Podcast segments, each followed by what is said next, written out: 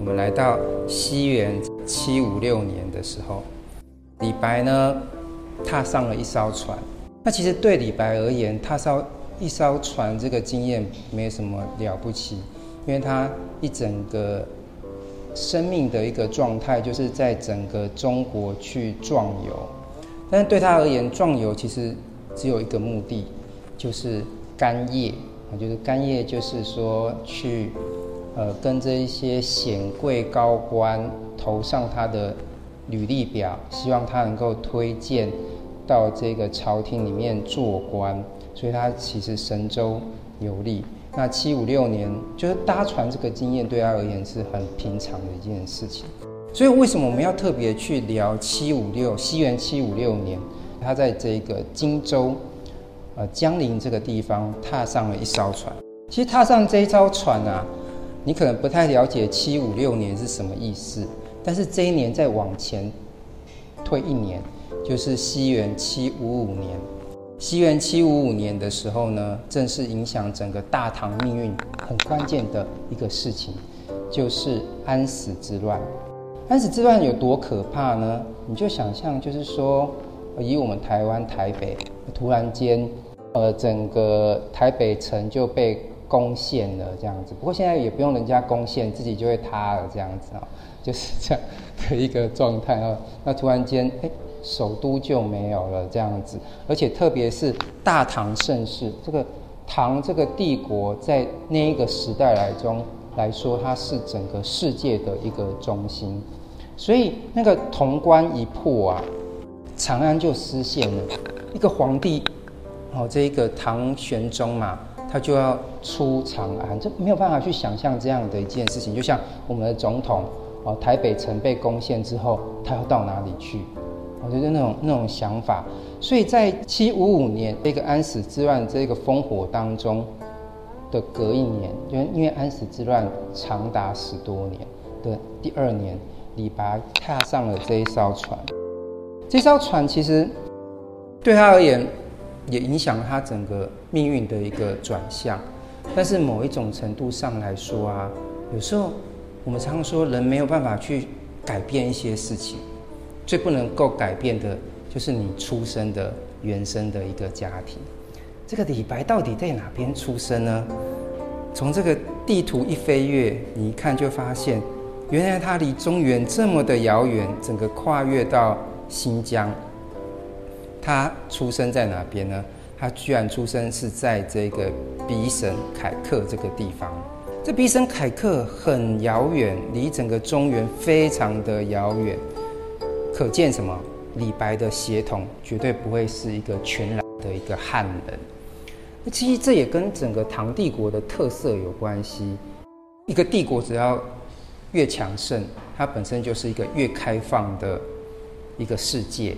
所以，其实你去看这个唐代很多任的官任官的这个官员，很多都是外国人哎。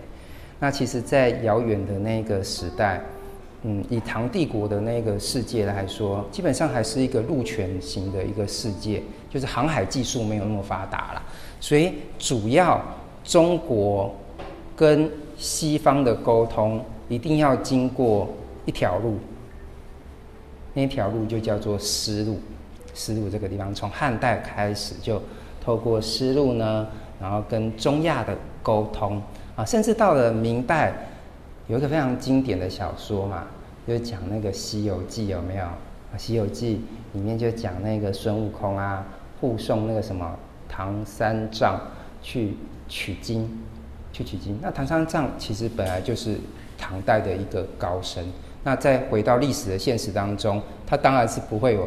孙悟空陪他去取经，他就是一步一脚印的哦，就从长安出发，跨越这么遥远的地方哦，就走上这条丝路。那李白也是从丝路哦来到了所谓唐代的这一个世界，因为他出生的这个地方，其实在唐代来说就是呃一个很重要的一个安西四镇，因为他血统上是这个有。中亚的一个协同，但是呢，麻烦的是什么？那只是他出生的那个地方啊。就是说，后来这个李白来到了这个中原之后，他出蜀，然后整个游历这个中国，呃之后呢，确实有完成他一个梦想，就是到这个朝廷去做官。他做的官就是翰林供奉啊，所以有一个出版社叫翰林出版社，有没有？那个是有道理的，就是在古代的这个呃任官男，他就算是文臣。那我这个翰林供奉听起来很好听，可是其实真正来说，他只是什么？做一个文学娱乐之臣，就是写诗让皇帝高兴的一个工作。所以呢，他到了这个长安之后，当了这个官，其实心里面嗯，并不是很开心。所以在西元七四四年的时候呢，他就决定，就是他也可能是被辞官啊，因为可能跟朝廷的一些官员也处不好。那唐玄宗就赐金放缓，就送他很多钱，然后就请你走路这样子。所以西西元七四四年的时候呢，李白呢，他就从这个长安就离开了。他回去哪边？其实呢，他的家主要是住在那个山东，就是齐鲁之地啊，齐鲁之地，山东啊，主要是在这一地带啊，山东的齐鲁，齐鲁之地。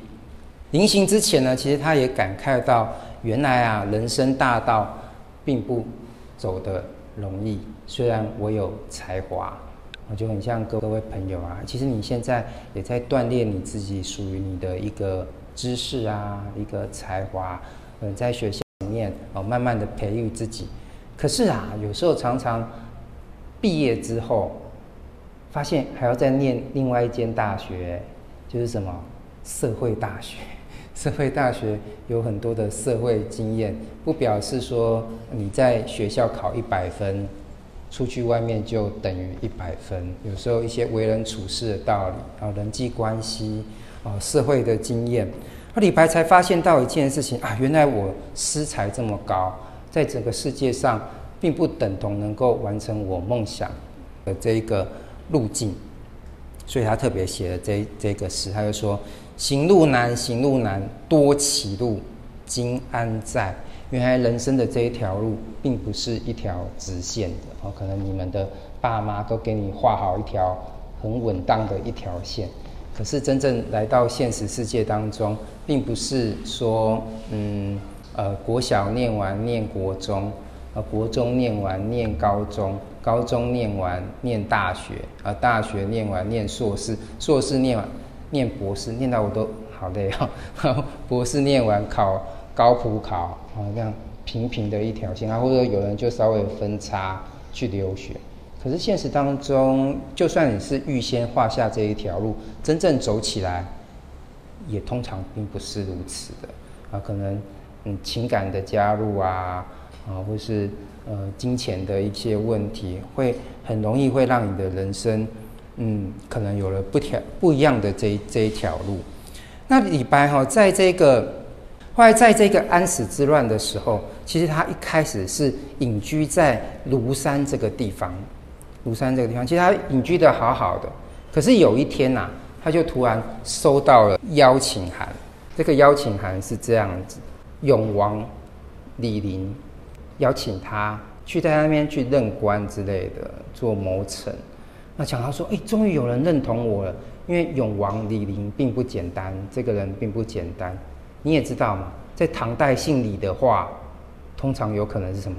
是皇帝，因为皇帝就是。”哎，这个最有名的应该是唐太宗嘛，李世民有没有？好，所以永王李璘就是一个贵族，而且是在那个时代，在安史之乱当中一个非常重要的一个权臣吧。好，所以呢，还给他邀请，而且邀请一次还不够，还邀请了这个三次，再请他到这个江陵。这江陵是在什么地方啊？如果我们再稍微认识一下哈。如果有《三国演义》的话，其实江陵就是荆州，而且邀请三次，马上就想到谁？刘备什么？三顾什么？茅庐那个诸葛孔明，啊，诸葛孔明。那李白当然知道永王李璘对他的这个礼遇，就决定从庐山出山去帮助那个什么李璘。所以这也符合李白自己对自己的一个生命的期待。就像西元七四四年的时候，他写了一首诗叫《侠客行》，这首诗很有他的一个对自己理想模板的一个建构。哎，他说，呃，最重要就是说什么？事了拂衣去，深藏什么？身与名。你要问说李白，你为什么要去做官呢？其实他心中的那个想象，常常都是那种管仲啊、鲁仲连啊这种人物，都觉得说啊，在乱世之中，我帮皇帝匡定天下啊，事情结束之后呢，我就不管了啊，我就不不会去贪恋任何的什么呃加官进爵，我就拂袖而去，深藏身与名，就是我的。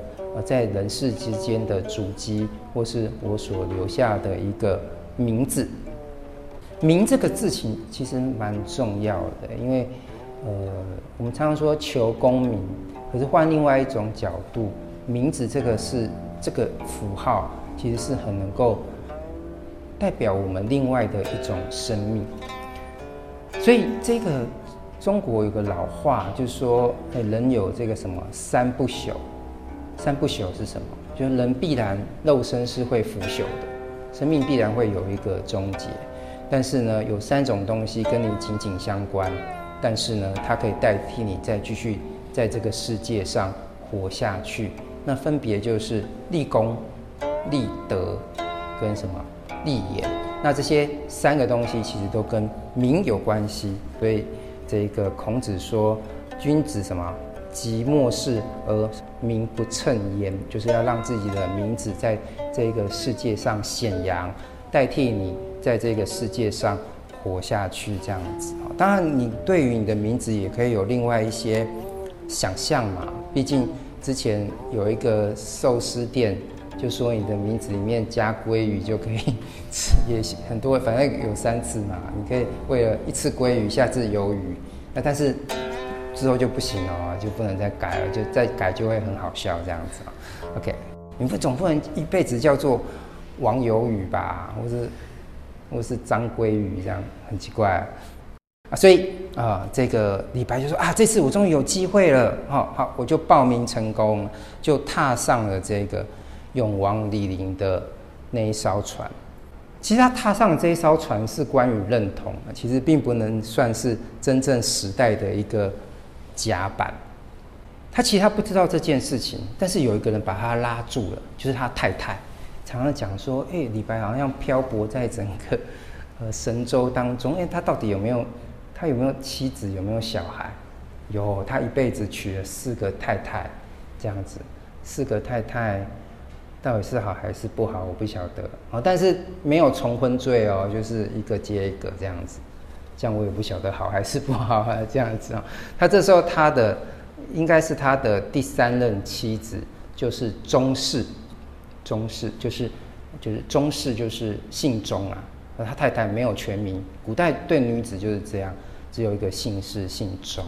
那个李白要去踏上永王李陵的那一艘船的时候，他就把他拉住他的衣袖啊，这个李白的别内赋征这一首诗就说。出门妻子强牵衣，问我西行几日归？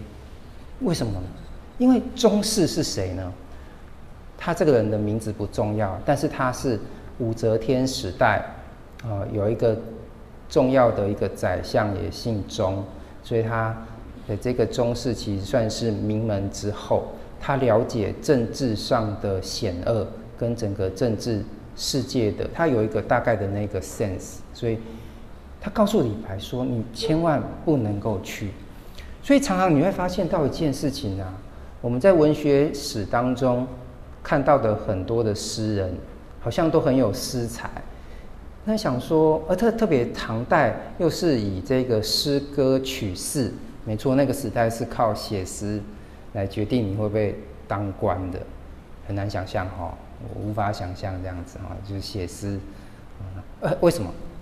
因为古代哈能够使用文字这个东西，就代表的一种权利，你无法想象对不对？因为我们现在是十二年国教，而且考大学好像是人类就考得上这样子啊。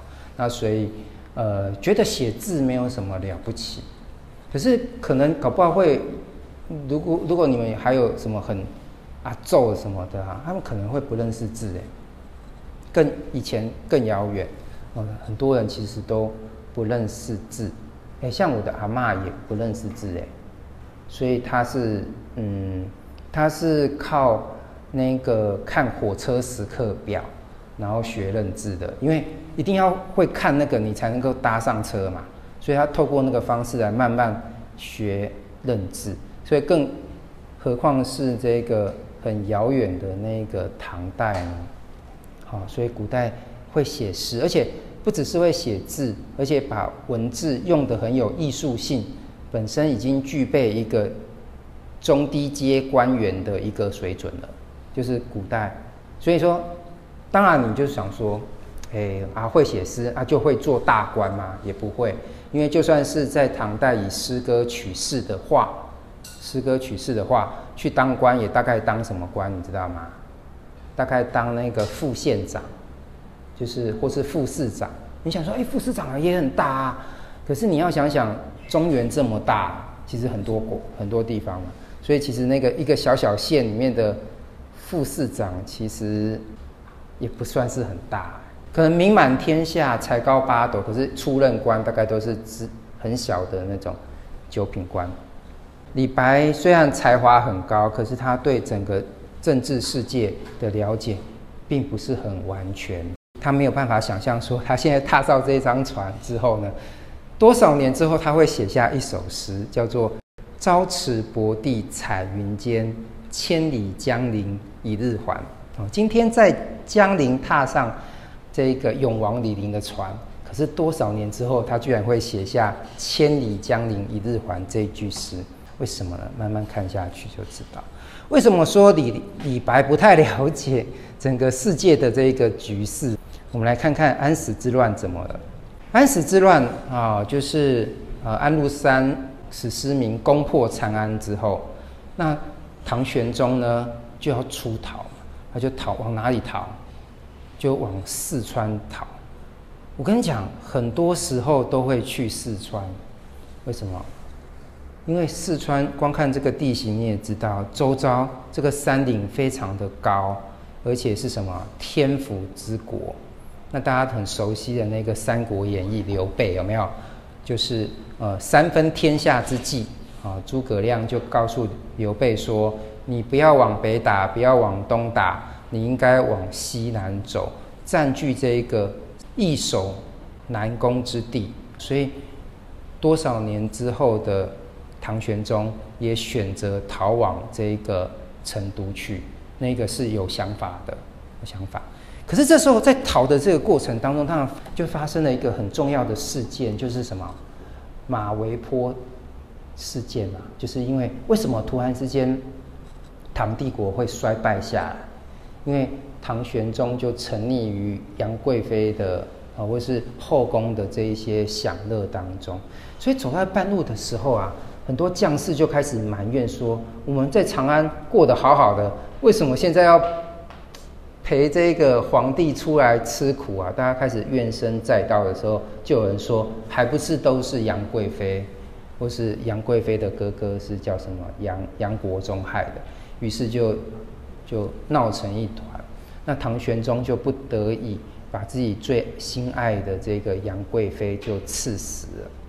哦，这个，所以皇帝做到这样，其实是很能够，就是说，呃，爱情跟整个江山之间，有时候是很难的一个抉择，这样子。然后你想说啊，江山跟我没关系，可是爱情的困扰，想必有可能在你生活当中也会出现啊，比如说考。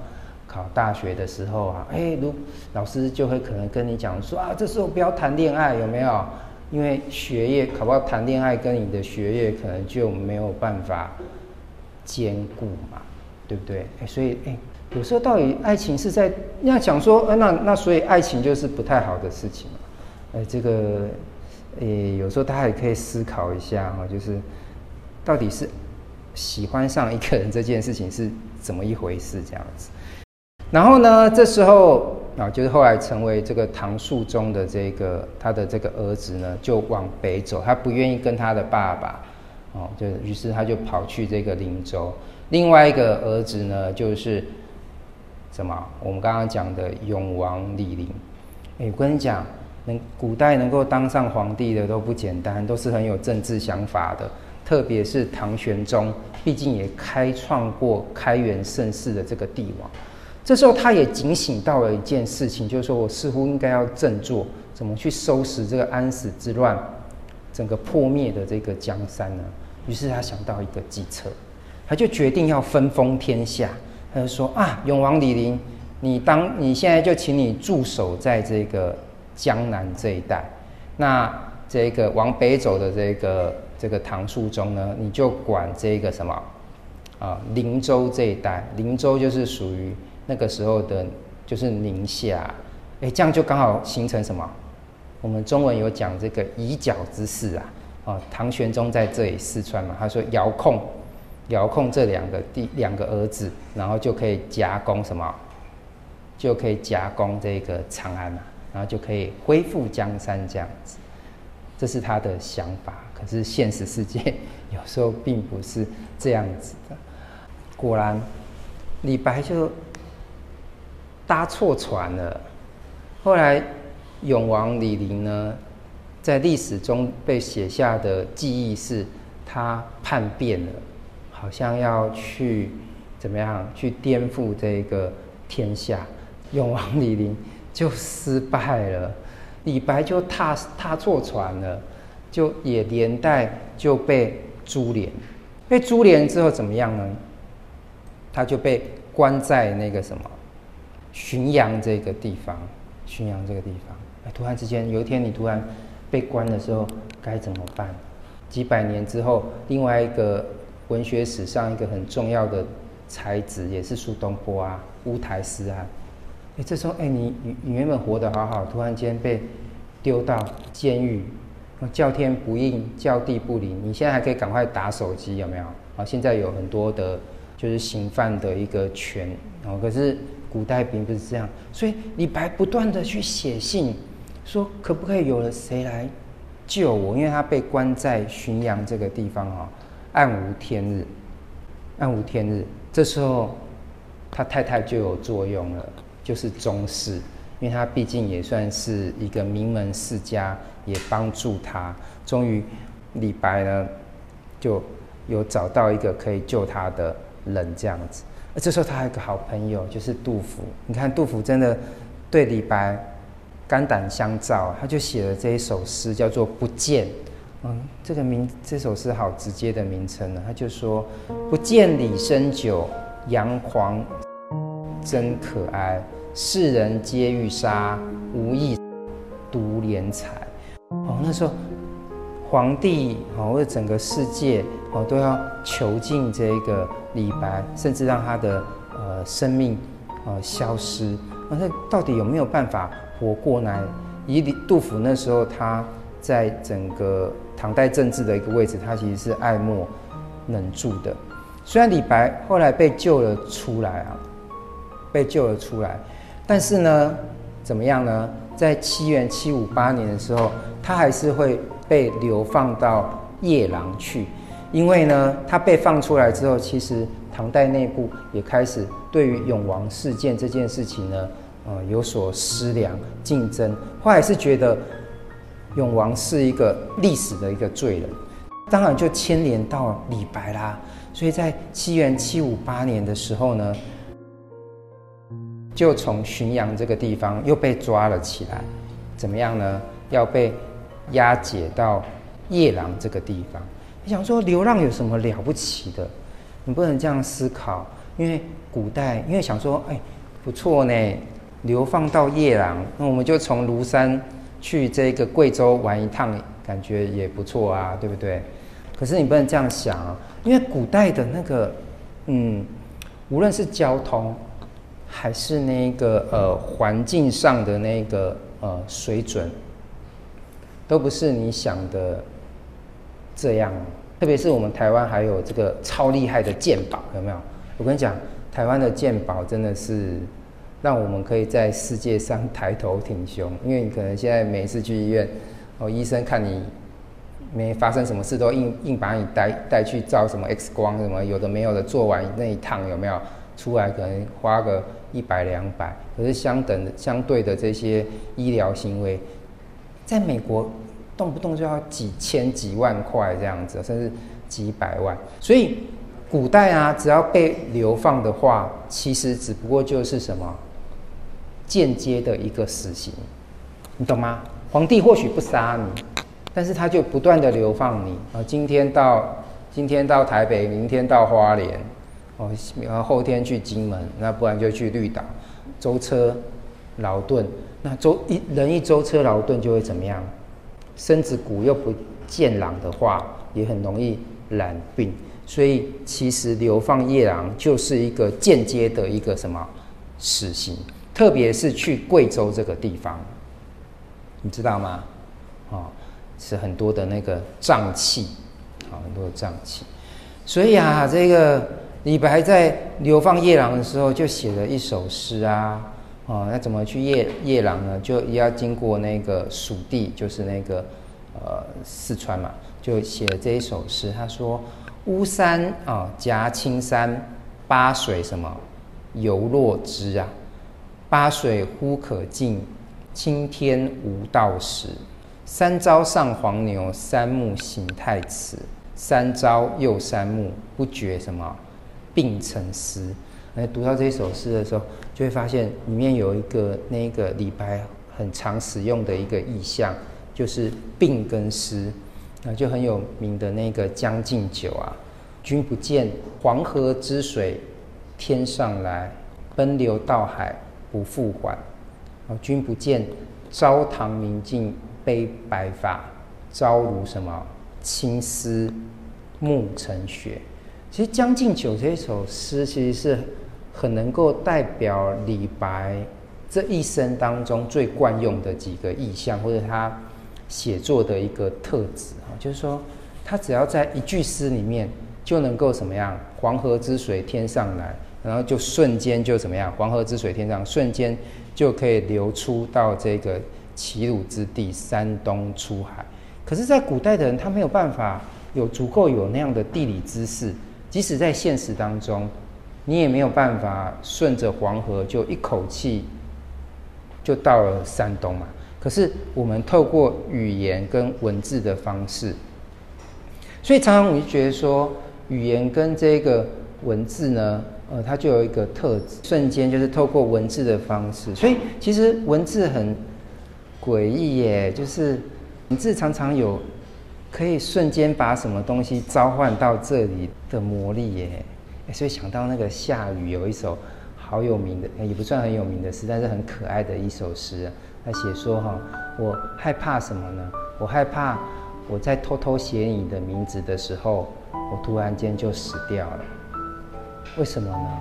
因为所有人，当所有人发现我死掉的时候，就知道原来我怎么样？我在思念着你。而这名字写一个人的名字的时候，或是写下你的名字的时候，或是在文字上写下什么时候，好像你可以现在拿开一张纸啊。”写上各种东西，比如说猫猫狗狗啊，或是你喜欢的东西啊，哈，你就会发现，哎，原来我可以透过写字的方式，让所有东西就很蒙太奇的这个聚集在一起。可是有时候你并不那么勇敢呢，就是即使像我有时候文学创作的时候，我自己看我自己的作品的时候，我都不觉得我算是一个很能够有超越现实想法的一个人。就是说明明有这个能力，但是我也不太敢去操作，去搅动整个世界上的一些秩序，哦，就是很，可是李白就很，他算是一个放得开的人。你想说放得开有什么了不起？因为我们就是放不开的人啊。当你上台去演戏的时候，上台去演戏，你才发现你有很多的。枷锁，哎，就是说，你你也没有办法瞬间跟一个人就互动，即使有这个剧本，原来你生命的肢体的活动没有想象你那么的自由，好像我们生命中都有一些枷锁是化不开的啊，比如说跳起来就会掉到地上，因为有一个地心引力的一个束缚，有没有？或者说啊，自己的过往失败的记忆等等啊，就会拘束。可是李白他是放得开的，他是一个放得开的。可是我觉得他的放得开本身也来自于他生命中那一个枷锁。什么枷锁呢？你想说不会啊？李白，李白出生在中亚，想也知道，应该蛮帅的吧？大家有空点开那个新疆的纪录片，就发现里面的无论男男女女，因为混血，所以都都很蛮帅的这样子啊。哎，不过据说李白不太高哎，李白不太高，但是还蛮帅的，所以蛮再再加上很有才华，所以。呃，你想想，他有四个老婆，其实有两个老婆都是算是名门之后，就把女儿又要嫁给他。所以李白，你有没有想过他？其实李白算很有钱呢，因为他说“千金散去还复来”。为什么他家很有钱？你知道李白他家做什么的吗？如果去查一下。就看到哦，李白他家是做铁匠的。你想说啊，铁匠有什么了不起？那你就误会误会太多了哈、哦。古代的铁匠就是军火商，因为古代是冷兵器的时代，打铁就是在做兵器，可能也会做菜刀啦啊，但是其实是军火商的一个概念这样子哦。古代是冷兵器的时代。所以他家非常的有钱，你想说这么有钱了，干嘛要去做官？刚好就是相反，因为在唐代的律令当中，商人是不可以去参加科举考试的，懂吗？所以这也是为什么李白为什么不干不干脆就像杜甫一样乖乖去考科举？在大唐世界的这么多诗人，每个诗人都会去，因为诗赋取士，他们都有属于他们那一段。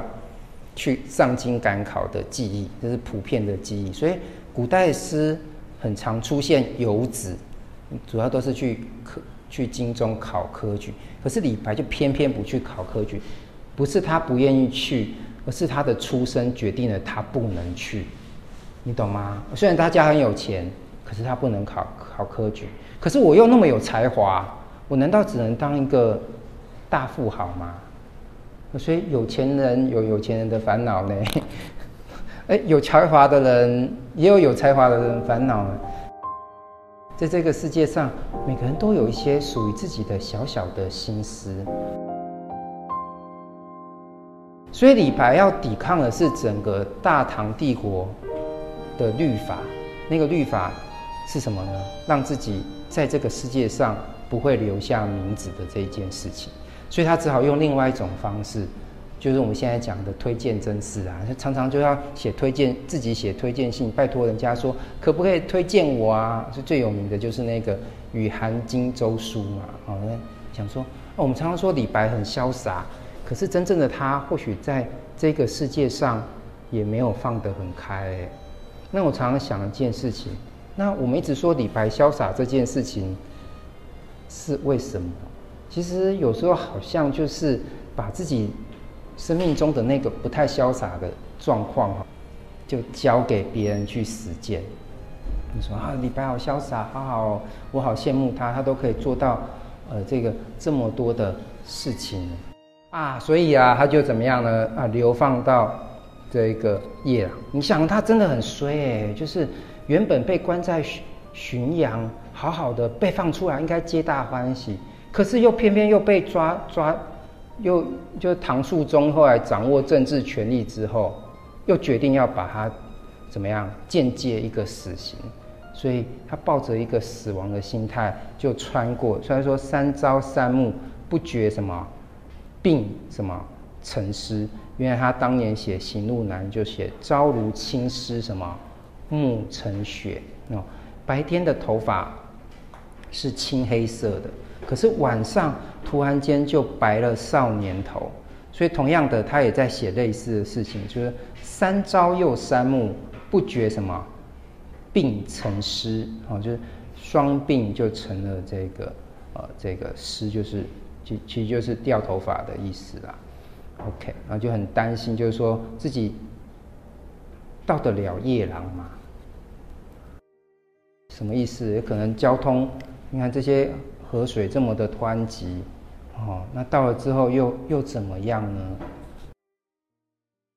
可是啊，人果然就是这样。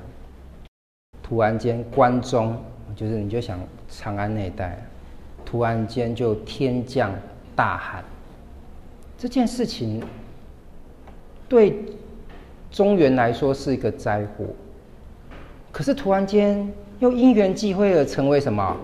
李白生命转类的一个事件。因为天降大旱，古代的人不像我们现在有没有？哎，都因为有足够的那个地球科学气象的知识，知道这个有旱灾是什么样的原因。可是古代人他们没有那么强的这个。呃，地理跟这个气象的知识嘛，就觉得说是不是呃，皇帝就会想说是不是我做了什么坏事，然后造成现在天地大旱，于是就决定怎么样呢？大赦天下啊！这时候李白，李白这时候根本就是李黑啊，黑掉了。突然之间天降大旱，又刚好遇到大赦天下，因为他被流放嘛，所以可以。得返，哦，所以他这一条路，死亡之路，鬼门关，哦，才走了大概三分之二呢，就怎么样呢？可以回家了。于是呢，就在西元七五九年的时候呢，他赶快回到了这个什么反泽，来到了这个博地城，博地城。所以这真的是怎么样呢？上天给这个诗仙李白的一个好运了啊！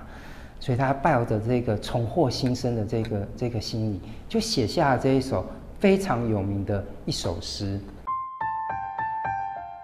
朝辞薄地彩云间，千里江陵一日还。两岸猿声啼不住，轻舟已过万重山。”我一直都觉得这是诗史当中最魔幻的。一刻这样子啊，原本一个非常有才华的诗人，就是诗仙，就要生命就要陨落，突然间就突然间就有一个好运，让他怎么样重新活了过来。所以抱着一个非常开心的心理呢，就回早发博地城，要去哪边呢？就是要去江陵，就是当年他误上永王李璘的那一艘船。那去江陵要做什么呢？要去找他思念的妻子，因为宗室呢那时候还在江陵等着他，而且事实上这个宗室啊，呃，到李白的晚年还是跟他厮守在一起哦，然后也有属于他们的另外一些故事，还蛮有趣的。抱着这个欣喜的这个重获生命的这个喜悦的情绪呢，这时候你就看到，就是说朝辞薄地彩云间呢，到我们这个从。薄地城哈，到这个江陵这么遥远的距离，我就一日就可以还。抱着心里面，特别是我觉得这一首诗里面最重要的那个字眼呢，我觉得就是“轻”这个字，轻舟。你能会觉得你生命有很多的重担啊，然后常常你会觉得说，甚至都不太能够转身。什么时候可以把这个重担放下来？哦，固然现实的问题就算了，那心中如果还有可能是那一些过不去的难关呢？哦，什么时候才能够真正放下？真的觉得自己很轻松，很难呢。哦，所以轻舟已过万重山，我觉得这一句很很看起来很表象的句子，但是给他一个原本的故事的话，你才知道。李白终于有一个比较轻松的生命的一个时刻，一个喜悦的时刻。因为常常他生命中的那一些潇洒，都有一些阴影存在。我就像我们刚刚讲的那个命定的出身啊，商人的背景，自己的在世界中的这个位置找不到，所以常常不断的在流浪啊。一个人没事为什么喜欢到处去流浪？因为找不到自己的坐标。哎人最害怕的一些事情，我觉得常常就是不知道自己在哪里耶。哦，梦里不知什么身是客，啊，醒来，哦，在天地飘摇之间，不知道自己的位置在哪边，也可以讲，就是说，现在自己的生命的旅途当中，我到底在哪一个位置？或者说，不只知道是哪一个位置，那下一刻的方向，又难道是很准确的吗？哦，这种生命中的疑难，对于李白来说是这个存在的，所以常常有人是故作潇洒。